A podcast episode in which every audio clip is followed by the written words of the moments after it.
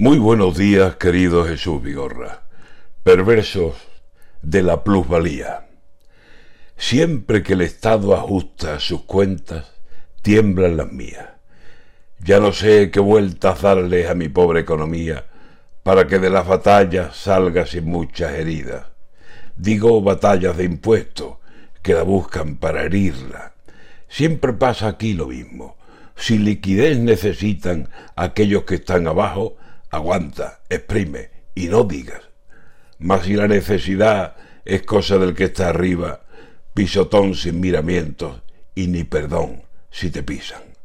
Ahora magrean el impuesto llamado de plusvalía y lo visten, lo travisten o lo cambian de camisa y nos dicen que es mejor que lo que antes había, que traerá beneficios para todos y no se fían aquellos acostumbrados a recibir las palizas de impuestos por todos lados, vendidos como caricias. Yo no sé si me conviene tener una casa mía o vivir de salto en salto a ver si alguien me alquila y evito tantos impuestos, pero no veo la salida. Si soy pobre y acaso busco salir de pobre algún día, los impuestos me rodean para que no lo consiga.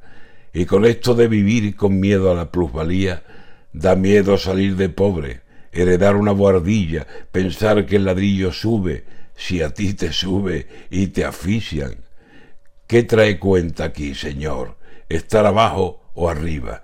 ¿Tener mucho o tener poco? ¿Ser un pícaro en la vida que va llorando de pobre mientras conjunta sus perrillas y las oculta y se apunta a la caridad encima? No lo sé. No lo sé bien. Sé lo que tengo a la vista, que si no es por la izquierda, por la derecha se arriman los que vendrán a sacarme sin decir manos arriba, dinero y más dinero.